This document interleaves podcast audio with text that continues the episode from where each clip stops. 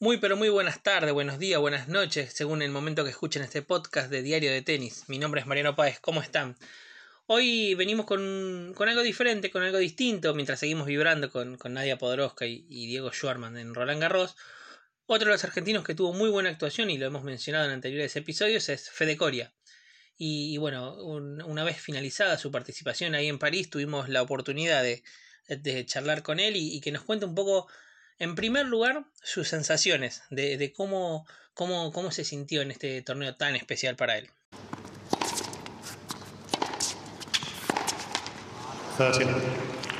Las sensaciones son muy positivas, obviamente.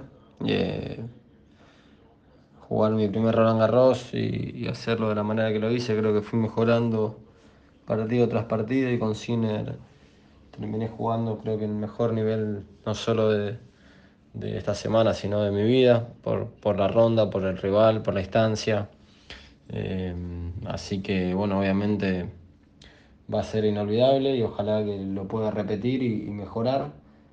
Además de, la alegría por los triunfos, como, como hablaba un poco Fede, y, de avanzar y romper barreras, emocionalmente fue muy fuerte cada partido de, de Coria en Roland Garros. Ya sea con Jason Young en primera ronda, que era un partido que, que ya se había dado en el US Open contra Benoit Per, un, jugador muy peligroso, el, talentoso francés, irregular pero muy talentoso y peligroso, siendo local encima, e incluso en la derrota con Yannick Sinner, que hoy lo tenemos en los ocho mejores, por lo menos, de este Roland Garros 2020. Bueno, y Fede ahora nos habla de eso, de, de qué, qué, se le venía a la cabeza después de cada partido mientras iba disputándolos, y, y es muy interesante escucharlo para conocer un poco más cómo piensa cada jugador.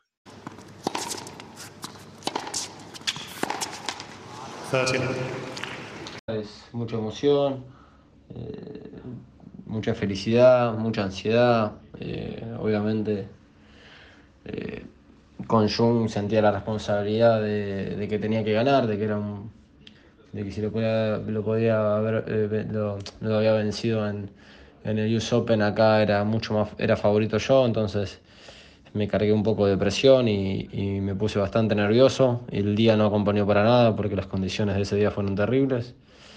Pero sabía que primera ronda y mi primer Roland Garros había que ganar como sea. Y me aferré a eso. Y después con Benoit Per, eh, obviamente ya es otra clase de jugador, otra calidad.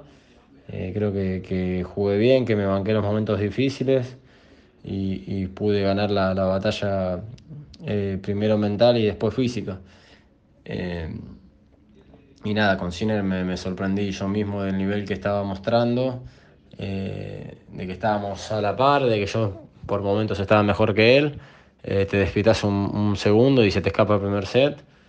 Después corregí eso, pero, pero bueno, obviamente todavía no, no tengo ni la experiencia ni los partidos jugados para mantener la intensidad que, que llevo a ganar un partido así. pero bueno, tuve mi, tuve, seguí teniendo mis oportunidades en todos los sets. Pero bueno, una lástima ahí que no, no pude aprovechar esas oportunidades que, que me fue dejando el partido. La verdad que, que, es muy interesante lo que cuenta Fede acerca de, de, lo que se te viene a la cabeza, ¿no? En el momento de la competencia, donde las revoluciones van, muy, muy arriba y, y, es, y es, lindo conocer lo, lo, que van pensando los jugadores profesionales, que por más que avancen de nivel, esos, nervios, esa tensión no se pierde y es algo positivo incluso. Ahora, el, el, Top 100 argentino nos va a hablar de un tema muy importante y que se viralizó en las redes sociales. Antes del partido con el local, con Benoit Per, la organización de Roland Garros armó un, un video para la, para la previa de este encuentro muy muy interesante hablando del legado Coria de, lo que había hecho su hermano Guillermo y bueno, y que ahora estaba él un par de años después. Nos contó que qué le generó todo esto.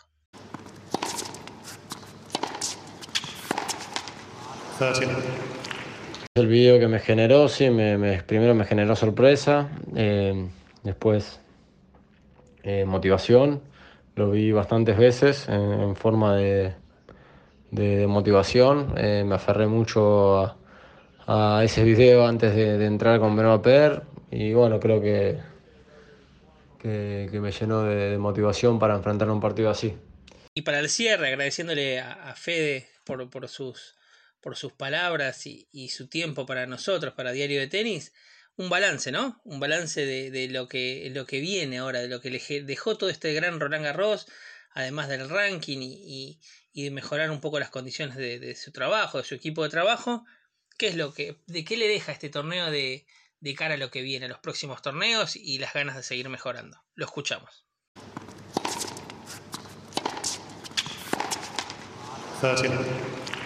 Me llevo, creo que me llevo lo más importante es que, que rompí un montón de barreras eh, mentales, de que tengo que confiar más en mi juego, en, mi tenis. Y creo que eso es lo más importante, haber venido acá y haberme plantado eh, y haber competido de la manera que competí, creo que me tiene que dar muchísima confianza para lo que viene. Obviamente esto es un camino súper difícil y todos hacen las cosas al 100% para, para, para ganar y para mejorar, así que yo tendré que hacer, seguir haciendo las, cosas como las vengo eh, haciendo y no, no relajarme por, por haber tenido un buen torneo, al contrario, ahora eh, me tengo que, que, esforzar el doble y porque ya en este ranking hay que jugar demasiado bien para seguir escalando posiciones, así que, que bueno, eh, seguiré tratando de mejorar, de aprender con, con mis entrenadores, seguir mirando tenis para para, seguir mejorando y seguir avanzando. Bueno, amigas y amigos, espero que les haya gustado esta, estas declaraciones exclusivas de Fede Coria para el podcast de Diario de Tenis. No quiero dejar de agradecer a la gente de la Santé fundamental con su apoyo para que, para que nuestro proyecto siga adelante y, tenga la calidad necesaria para, para, llegar a todos ustedes. Nos encontramos en un próximo episodio. Mi nombre es Mariano Páez y esto fue todo por hoy.